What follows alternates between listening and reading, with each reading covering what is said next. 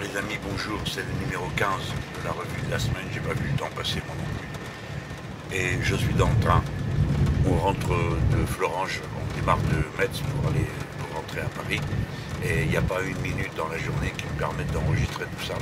Mais je le fais quand même parce qu'il faut qu'on tienne la cadence de une par semaine.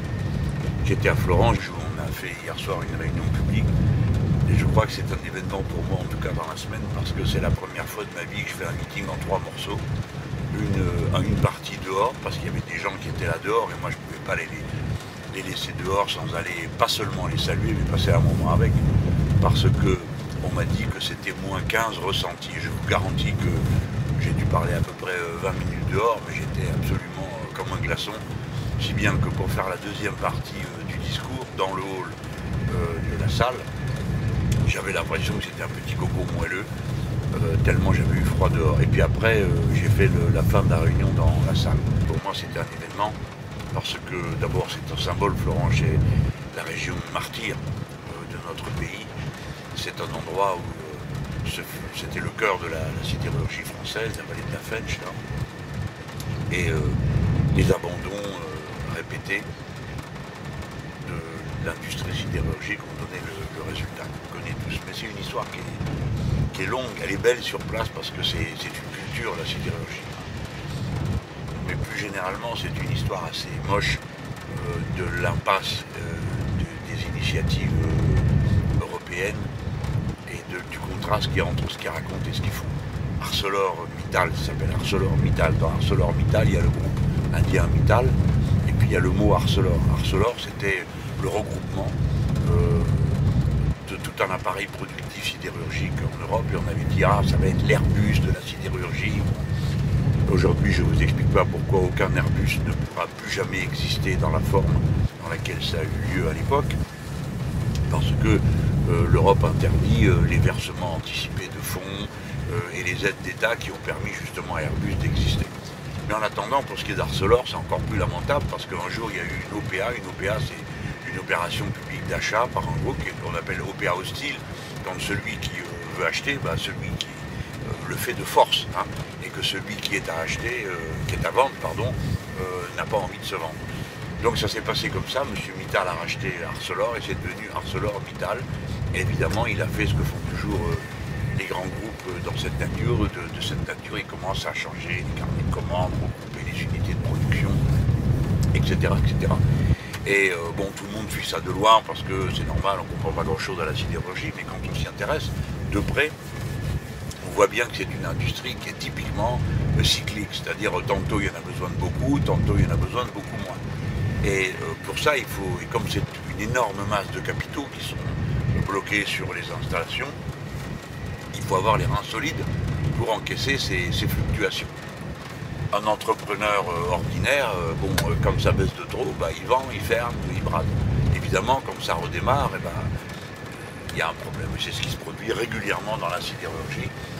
Et ça n'échappe pas, le groupe ArcelorMittal n'y échappe pas. En attendant, quand on est à Florange, on est au milieu d'un endroit qui a été sinistré par toutes ces décisions, le rachat les fluctuations des cycles de la sidérurgie, des dirigeants gouvernementaux qui ne savent pas ce qu'ils veulent, euh, ce qu'ils vont nationaliser ou pas, enfin bref, euh, tout cet épisode-là. Mais je n'ai pas, moi, pour faire de la nostalgie, même si ça m'a fait très plaisir de réciter un bout des, des mains d'or.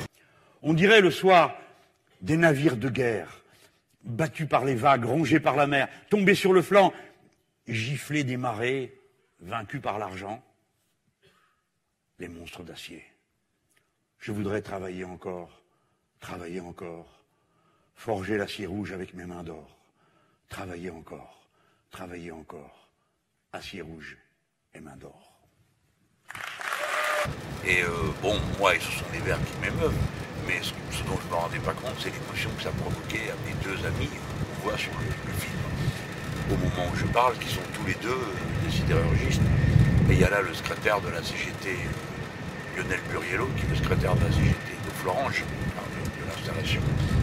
et bon, très très très très très ému. On en a parlé un peu après tous les deux parce qu'il m'a dit d'un peu je me mettais à pleurer. Alors on aurait eu l'air ballot s'il s'était mis à pleurer pendant qu'on fait Bon. Alors, euh, pourquoi quand même il y a maintenant, je crois que tout le monde peut comprendre l'intérêt qui s'attache à avoir une sidérurgie de qualité. D'habitude, les gens ne s'intéressent pas à la sidérurgie, ou à la limite, ils ont compris que les, feuilles euh, qui servent les plus fines d'acier, celles qui servent à faire les canettes. Et tout le monde dans sa vie a l'occasion de boire une boisson dans, une canette. Ça, c'est typiquement les produits de la, sidérurgie. Mais bon, à la limite, ça, c'est pas le plus compliqué. Le plus compliqué, c'est de faire un acier qui est pur euh, pour faire avec des objets qui ont une, importance industrielle énorme. Par exemple, dans les centrales, vous avez dû entendre parler que dans les centrales nucléaires, on a un problème parce que la qualité de l'acier qui est là, n'est pas de l'acier de Florange, hein, euh, la qualité de l'acier qui est là n'est pas l'acier aussi pur que ce dont on a besoin, puisqu'il y a dedans un peu trop de carbone, et comme ce sont des pièces à l'intérieur d'une centrale qui subissent des chocs thermiques, hein, tantôt c'est très chaud et tantôt ça fait beaucoup moins, euh, quand il y a du, résidu dans une quantité inacceptable à l'intérieur de cet acier, ben, ça le rend cassant. Donc euh, je crois qu'à partir de là, tout le monde comprend que pour 2-3 petits millionièmes de grammes de trop de carbone, ben, vous pouvez avoir une machine qui se détruit avec une conséquence catastrophique quand il s'agit d'une centrale nucléaire. Donc vous voyez, c'est ça les enjeux de la qualité technique. Il faut y réfléchir parce que sinon on ne comprend pas pourquoi ça a de l'importance pour nous, pourquoi on s'attache autant euh, à être sûr d'avoir de bonnes installations et de bons produits. Et ça, il va en falloir de plus en plus. Hein.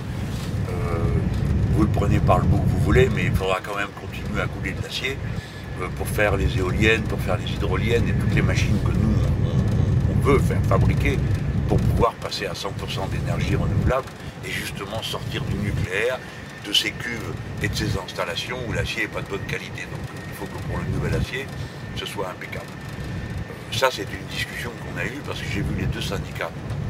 Avant de commencer le meeting, il y a deux syndicats qui ont accepté de me rencontrer, la CGT et la CFDT. On n'a pas discuté, euh, je sais pas moi, une discussion classique, genre euh, salaire, emploi, tout ça, on a parlé métier. Et moi, mes questions, c'était pour savoir si oui ou non on était capable euh, de, produire cet acier dont on va avoir besoin, et puis des autres questions qu'eux voulaient soulever.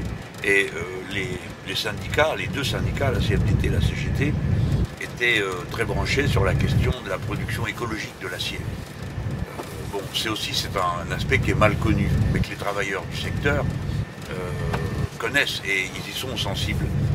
Parce que quand vous lâchez, vous fabriquez une tonne de fonte hein, que vous allez préparer pour faire des, des barres, une espèce de parallélépipède, ça s'appelle une brame. Hein. Euh, pour fabriquer ça, quand vous faites une tonne de, fonte, vous lâchez deux tonnes de CO2 dans l'atmosphère. C'est pas rien. Donc euh, faire baisser la quantité de CO2 qu'on balance dans l'atmosphère en faisant de l'acier, c'est une question tout à fait essentielle. Et maintenant, on a des procédés techniques qui permettent de choper le gaz qui sort euh, du fourneau pour le réinjecter. Donc le, gaz, c'est l'oxygène, du CO2, etc. On le repasse. et évidemment, ça permet de brûler une deuxième fois et de brûler mieux, ce qui fait un acier plus pur et qui fait moins de gaz carbonique relâché dans la nature. C'est une question qui nous importe, hein, parce que si on est sérieux, il faut s'intéresser à ces questions techniques. Il ne suffit pas de dire Yaka, faut qu'on va faire ceci, on va faire cela, et personne ne se soucie de savoir si c'est possible et comment on va pouvoir le faire. C'est clair que si on n'a pas euh, la masse des travailleurs euh, du secteur concerné, ça ne le fera pas. Bon, là, on vient de voir avec cette histoire d'acier l'importance que ça a euh, pour bah, justement l'énergie nucléaire. J'aime mieux vous dire, mes amis, que le dossier euh, en contre et commence à s'épaissir. Hein. Et je répète aux ballots qui nous ont dit qu'ils sont sortis de l'industrie nucléaire, que ça serait pour retourner à la bougie. C'est plutôt l'inverse qui risque de se produire. C'est que si on reste dans le nucléaire, on va devoir sortir les bougies euh, parce que ça ne marche pas et que ça n'a pas de, fluidité. Pourquoi? Parce que le système électrique d'un pays, il faut toujours qu'il soit pile poil équilibre on doit produire pile poil ce dont on a besoin à l'instant T. Si vous avez un déséquilibre, pouf, euh, le réseau tombe en rideau. Donc euh, les centrales nucléaires, c'est pas ce qu'il y a de plus souple. Et quand vous avez un pic de froid, tout d'un coup, il faut se mettre à produire euh, beaucoup. Et là, comme on a des centrales nucléaires qui sont à l'arrêt, ben, il y a un déséquilibre. Et d'habitude, on prenait chez les voisins, ben, évidemment, qu'on prend chez les voisins, mais chez les voisins aussi, il fait froid, donc eux aussi, ils consomment de l'électricité tout ça, c'est un peu compliqué, mais ça vous renvoie à tout ce que j'ai déjà pu vous raconter. Quand j'allais d'un barrage à l'autre, à un moment donné, on s'est demandé pourquoi je faisais la tournée des barrages. Ben voilà pourquoi je faisais la tournée des barrages. Parce que je sais bien que c'est d'eux que dépend la stabilité du système électrique. Parce que le barrage, est ce qui s'arrête et ce qui se reprend le plus facilement. Mais pour autant, ça ne veut pas dire que ça a une souplesse infinie, parce qu'il faut que le barrage soit rempli. Eh, pour ça, il faut qu'il pleuve. Et, donc, et ça, ça se remplit pendant le printemps. Je me prends un petit peu la tête avec toutes ces questions techniques, c'est parce que moi, je voudrais qu'on s'intéresse dans l'action politique aux aspects techniques, et pas seulement à combien ça coûte, combien ça coûte, Ragnagna, qui la, la grosse discussion que les, très intelligents euh, veulent déclencher, ce qui ne peut strictement rien dire, parce que vous savez que la plupart du temps, ils vous demandent combien ça coûte de faire ceci ou cela, mais ils ne se demandent pas combien ça coûte la misère, la maladie euh, et les décisions absurdes comme celle qui consiste à ne rien faire à propos du nucléaire, alors qu'on sait tous qu'il y a un problème. Bon, J'entre pas plus dans les détails, parce que sinon on va faire une émission sur l'électricité, et ça va finir par saouler tout le monde. Euh, ce que j'ai à vous dire dans ce cas-là, c'est que on voit pourquoi il faut passer à 100% renouvelable et avoir des sources de production qui soient stables et très mobiles. Parce que quand vous avez, même avec le 100% renouvelable, il faut mettre en place plusieurs sources d'énergie. Parce que si on devait dépendre du vent, hein, ce serait à peu près aussi stupide que maintenant qu'on dépend entièrement du nucléaire. Il faut donc qu'il y ait des mix et il faut qu'il y ait des productions qui cherchent, euh, qu'il y ait une ligne de travail qui consiste à dire on va essayer de rendre euh, chaque euh, zone hein, autonome énergétiquement. Par exemple, quand vous êtes dans une île, comme quand je suis allé à la Martinique ou à la Guadeloupe, on a discuté de ça. Vous savez qu'à la Guadeloupe aussi, je suis allé visiter une centrale électrique, celle de Bouillante, qui est branchée sur un volcan. Bon, évidemment, celle de Bouillante, on a fait comme le reste, on l'a vendue. La France a cette caractéristique au cours des cinq dernières années, sous l'autorité de M. François Hollande, d'avoir vendu à peu près toutes les boîtes qui produisaient des machines pour faire de l'énergie alternative. Voilà, vous pourrez dire merci à François Hollande le jour où il y aura un pupin quelque part, hein, vous vous souviendrez de lui, parce que c'est à cause de son incurie, de son incapacité à décider euh, qu'on se sera mis dans cette situation. Bon, les gens, il faut prendre tout ça en main, et j'ai bien l'intention de m'en occuper. Ce matin, dans les journaux, il y avait une mauvaise nouvelle, et je suppose que tout le monde l'a vu. Euh, c'est euh, l'annonce du fait que dans 25 ou 50 ans, c'est parti pour qu'il n'y ait plus de singes. Alors, le singe, c'est les cousins. C'est terrible de penser à ces choses-là. Déjà, une fois, je vous ai dit, il manque la moitié des vertébrés sont en train de, disparaître. Et il faut dire que j'ai pas un moral fameux sur le sujet parce que à Noël j'ai lu le livre de Madame Colbert qui s'appelle La sixième extinction et qui parle justement de ce processus d'extinction des espèces en fonction euh, du changement climatique et d'autres paramètres. Quel autre paramètre Justement, l'activité humaine. C'est l'activité humaine. C'est l'activité humaine. Donc on y peut quelque chose, puisque c'est notre propre activité. On y peut quelque chose. Et justement, ça se trouve qu'en décembre dernier, la Société géologique internationale, je crois qu'elle s'appelle comme ça, euh, a décidé, euh, s'est tombé d'accord après une discussion qui a duré un bon moment, euh, pour appeler la période dans laquelle nous vivons l'Anthropocène, c'est-à-dire la période de l'histoire de la planète où les hommes, les êtres humains, plus exactement, perturbent la vie de la planète au point de changer sa géologie. Alors eux, ils ne sont pas dans les grands raisonnements abstraits, ils sont dans une chose très concrète une nouvelle période se constate dans les strates, euh, les plis de la Terre. Vous savez, des fois, vous voyez, euh, il y a des reliefs où on voit euh, que la Terre, il y a des reliefs, ça comme on appelle ça le chapeau de gendarme, on voit les différentes couches. Et les différentes couches historiques, on les voit toutes. Et celle-ci, on la verra. Elle ne sera pas grosse. Hein. Dans 10 000 ans, la période que nous vivons actuellement, ça sera dans la Terre gros comme une feuille de papier à cigarette.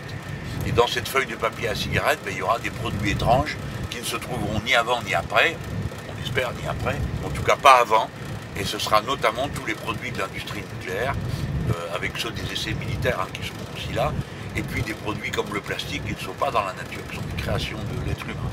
L'être humain, euh, ce singe, parce que c'est un singe au départ, hein, c'est une variété de singe, euh, transporte plus de gravats que tous les fleuves du monde, tous les vents du monde, toutes les avalanches du monde.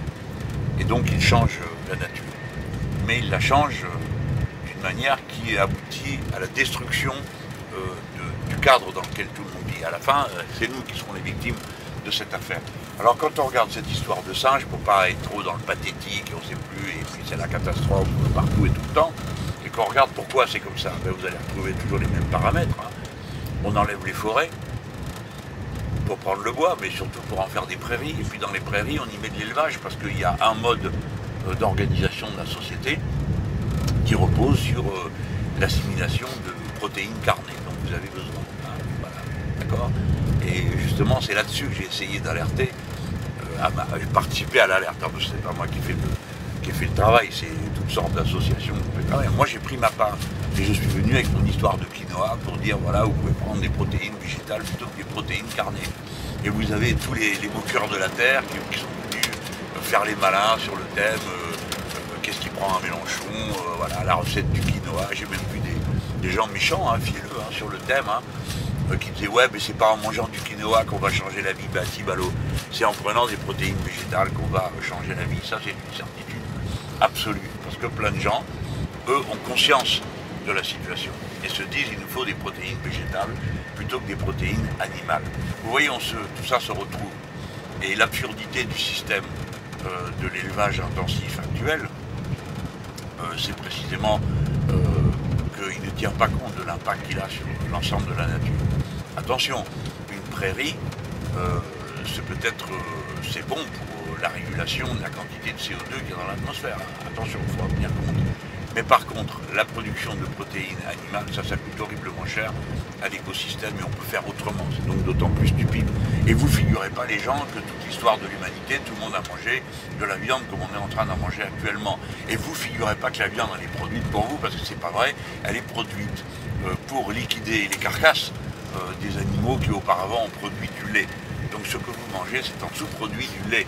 Et le lait, il est produit comme une marchandise euh, comme vous le savez, et à la fin, ça se termine par des choses comme les fermes des mille vaches, où on met là euh, ces pauvres animaux qui ne voient jamais euh, l'air à l'extérieur, hein, qui ne voient jamais un pâturage, et qu'on a mis là en tas, qui produisent une quantité de méthane par leur paix et leur eau, et on recycle ça pour en faire du gaz qu'on vend. On les bourre d'antibiotiques et de toutes sortes de produits, parce que comme ils sont confinés, ben, ils tombent plus facilement malades. Et vous, après, vous buvez lait, vous mangez cette viande qui est le, résultat de cette façon d'organiser l'élevage est une catastrophe et il faut que ça cesse. Alors je vais vous dire une chose, je suis très content de savoir que des chaînes de distribution ont pris la décision de, supprimer l'élevage en batterie euh, des poules et les mauvais traitements euh, pour produire des œufs. Alors je sais qu'il y a des gens qui râlent, mais pas moi. Et si j'en ai la possibilité, ben, il y a bien des élevages en batterie qu'on va interdire. Hein. Parce que pour l'instant, on est sensible aux poules. Mais si vous vous intéressiez à ce qui se passe avec les lapins, vous ne dormez plus. Et si vous regardiez ce qui est en train de se passer avec les cochons, euh, c'est de même.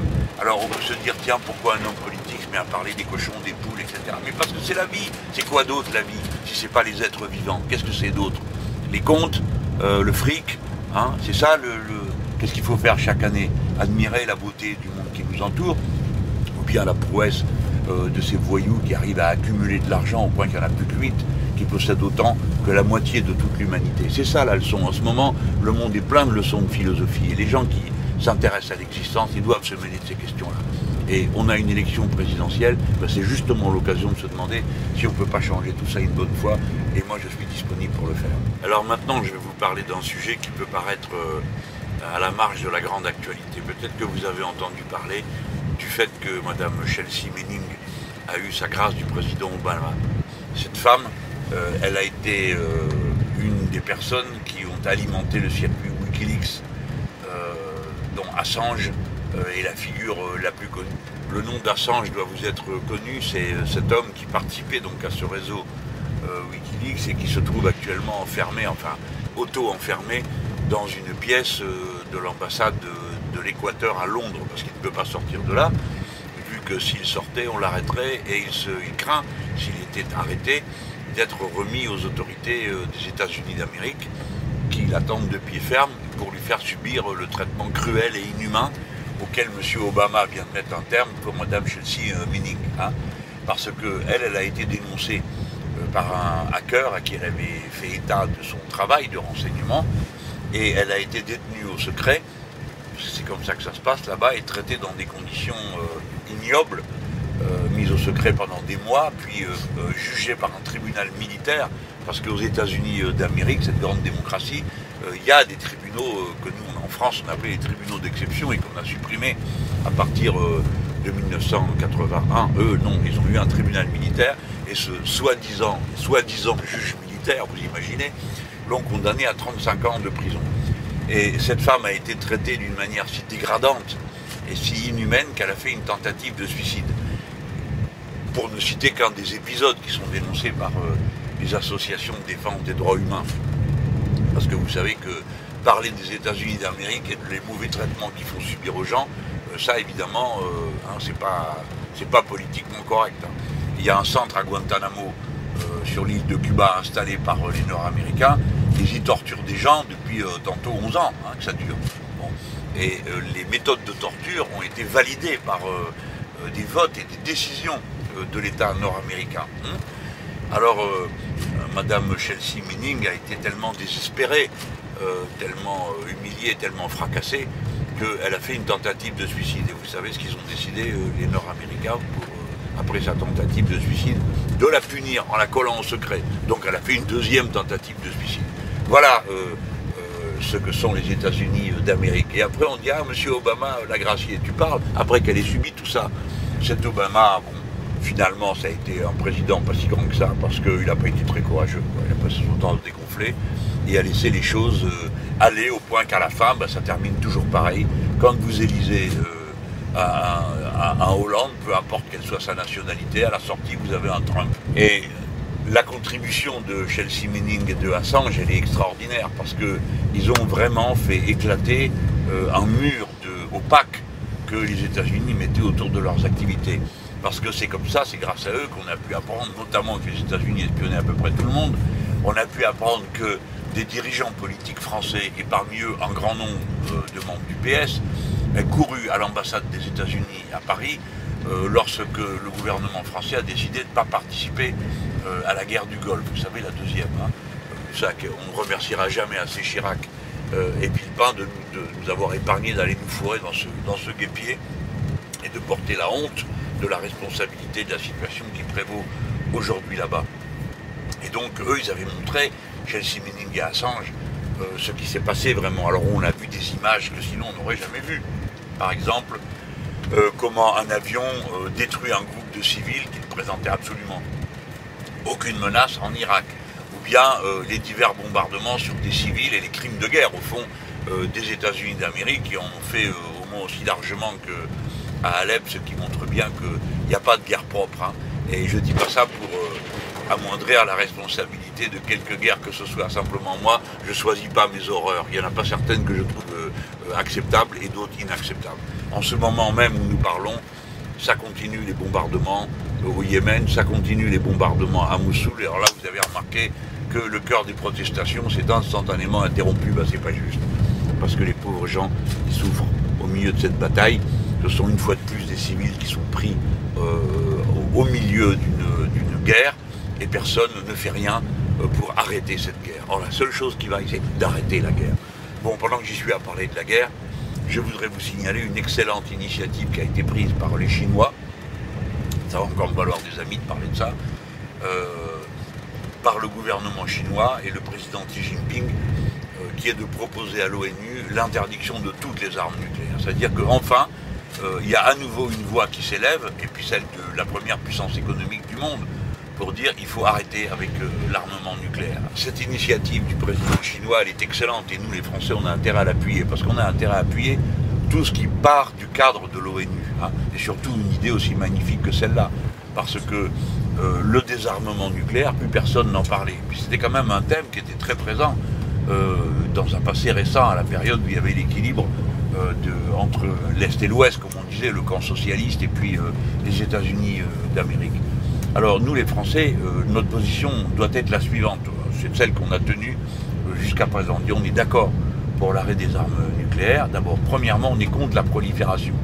C'est-à-dire qu'on est contre que d'autres s'équipent avec des armes nucléaires. On dit, ah ben ça vous va bien, vous les Français, d'être contre la prolifération parce que vous êtes armés. Oui, mais le fait que les autres aient des armes nucléaires, euh, ça fait avancer quel problème? Ça fait avancer quel dossier? Rien du tout. Donc nous sommes contre la prolifération. Notamment, nous sommes contre le fait que dans certaines zones, eh vous ayez des pays qui ont une arme nucléaire qui menace tous les autres.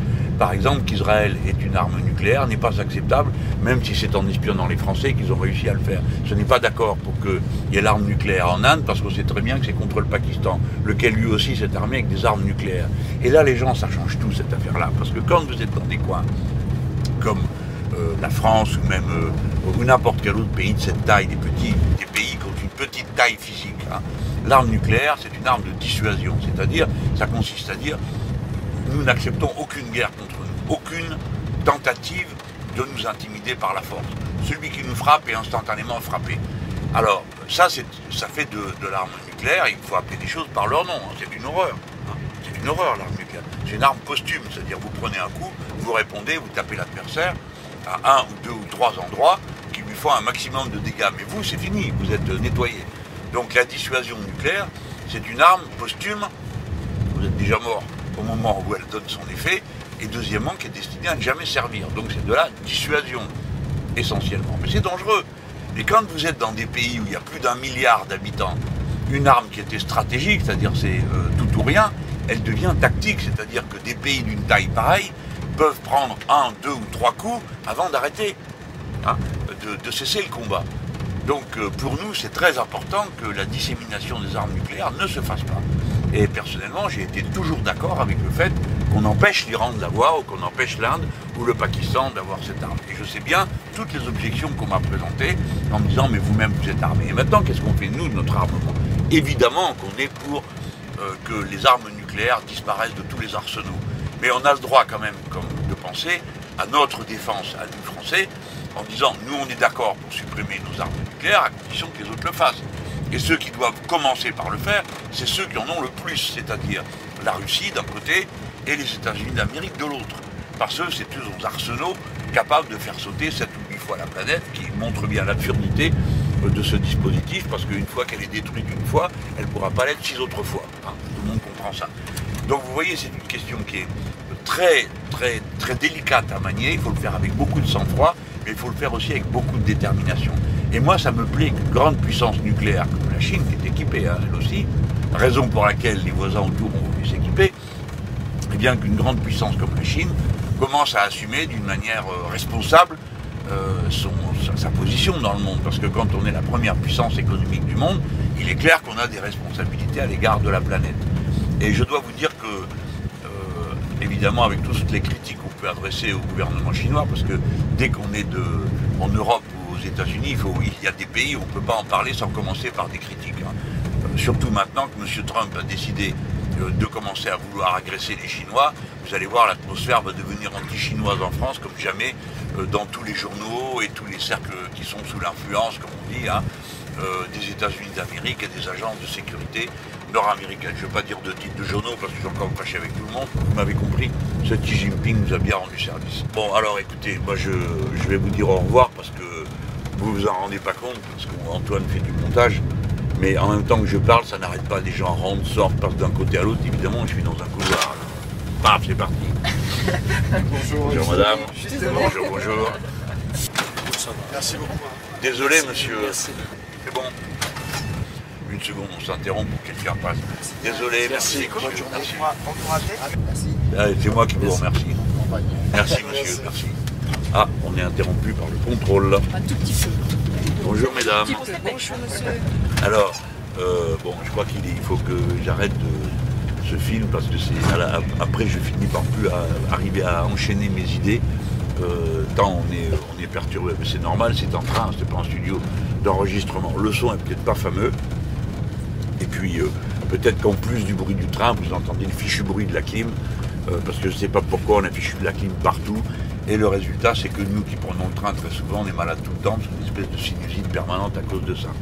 Je vous dis au revoir et je vous rappelle, bien sûr, si vous voulez donner un coup de main à cette, euh, émission, il une façon très facile de le faire, tac tac, des petits pouces bleus, comme ça, ça fait monter le, classement de notre, de notre film et ça rend jaloux euh, toutes sortes de gens qui ensuite eux aussi font des revues de la semaine, ils se couvrent des ridicules, ce qui moi m'enchante. Et maintenant, c'est le moment pour moi de boire le café, ce qui est la chose la plus agréable dans le train. Mais vous avez vu, nous avons un mug improvisé, comme celui qu'il y a dans nos cartons cadeaux, euh, l'insoumis, l'insoumise. Voilà. Hmm. Allez, au revoir, à bientôt.